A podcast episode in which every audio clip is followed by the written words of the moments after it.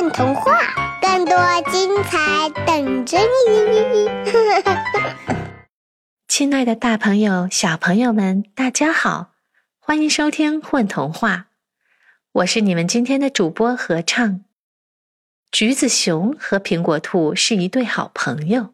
有一天，苹果兔到橘子熊的家里做客，发现橘子熊收集了很多破旧不堪。却非常值得珍惜的一些东西，他都不舍得扔掉，弄得家里呀乱糟糟的。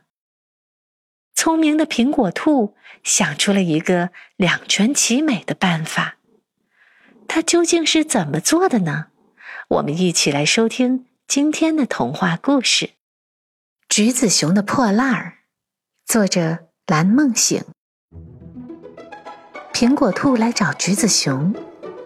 看到他的家里到处乱七八糟的，橘子熊，你该做个大扫除了。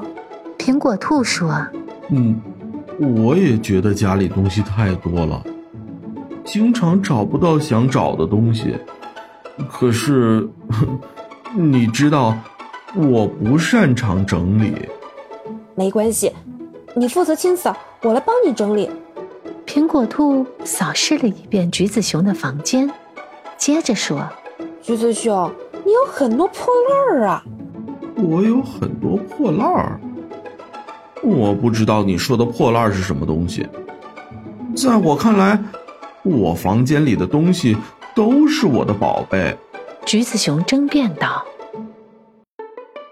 在橘子熊的床底下，苹果兔发现了一个落满灰尘的盒子。打开盒子一看。里面装满了干树叶，这些叶子不是破烂吗？橘子熊，我替你扔掉吧。哎，不能扔！橘子熊夺过那个装满叶子的盒子，这可不是破烂，这是我俩第一次去秋游时一起捡的叶子。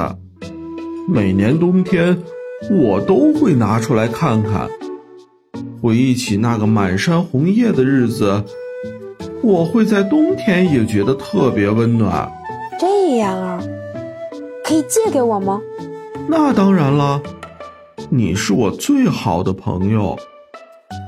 在橘子熊的窗台上，苹果兔发现了一堆大大小小的鹅卵石。橘子熊，这些破烂鹅卵石总可以扔掉了吧？它们太占地方了。绝对不行！橘子熊跑过来。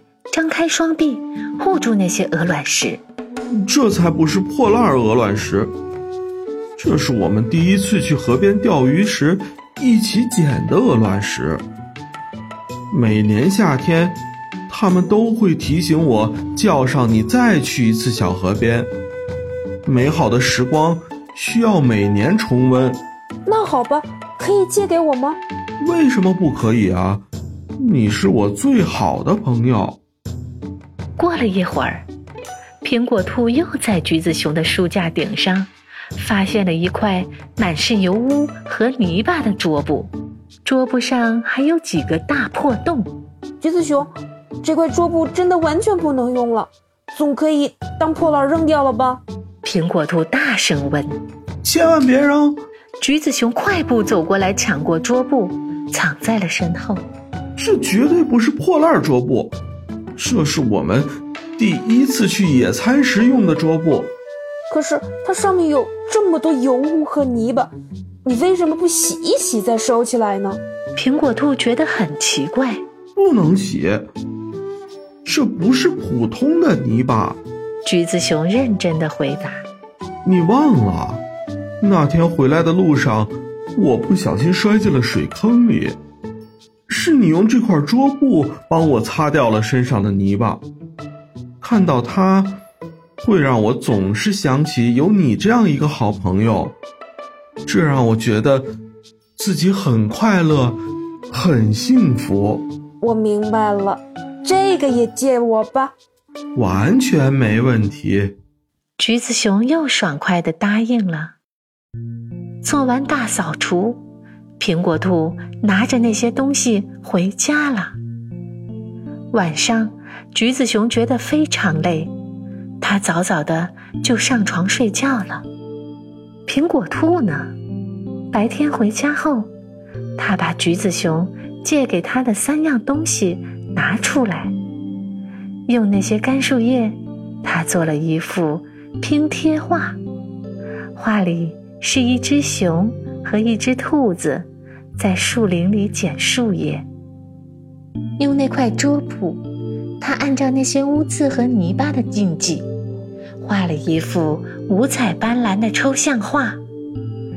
至于那些鹅卵石，他挑了几个，涂上颜色，画上花纹，做成了彩蛋。这天晚上，苹果兔趁橘子熊睡着的时候，那幅树叶拼贴画和桌布抽象画挂在了他家的墙上，把鹅卵石做成的彩蛋布置在了他的窗台和书架上。最后，他用剩下的那些鹅卵石，在橘子熊的院子里围了一个小花圃，还在上面撒了一些花草的种子。苹果兔满心的希望，橘子熊醒来的时候会喜欢他送给他的惊喜。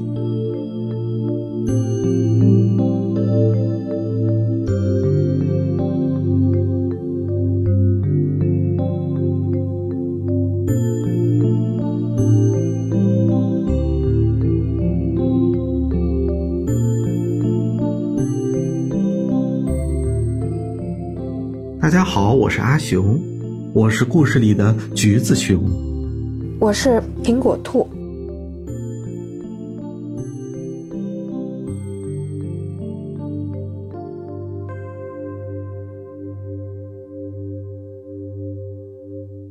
还没有关注“混童话”微信公众号吗？每日有礼哦！